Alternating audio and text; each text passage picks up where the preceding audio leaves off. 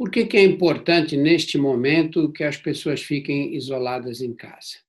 Porque esta é uma fase em que o vírus se dissemina com muita rapidez. Foi assim que aconteceu nos outros países. A disseminação é rápida e nós temos que evitá-la. Por quê?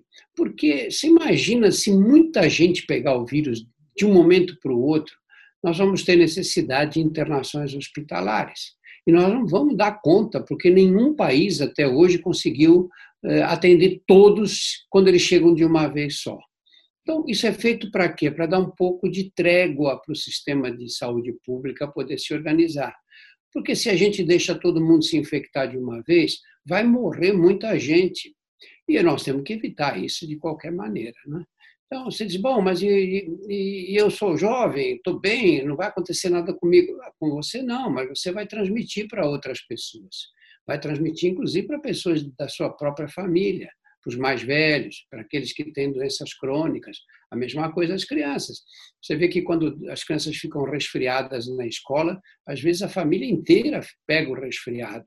Né? Então, esse é o problema. Nós não podemos pensar só na gente, temos que pensar nos outros. Temos que pensar em proteger as pessoas mais frágeis da nossa família, da comunidade e do país inteiro. Nós temos que. Isso não vai poder durar para sempre, evidente, mas o que tem que acontecer?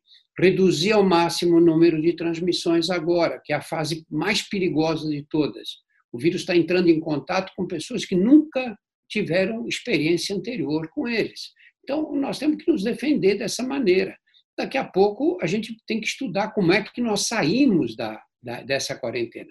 E aí é, um, é, uma, é uma questão para os técnicos definirem bem, em contato com os economistas, para ver, para estudar a complexidade do impacto que a epidemia vai ter.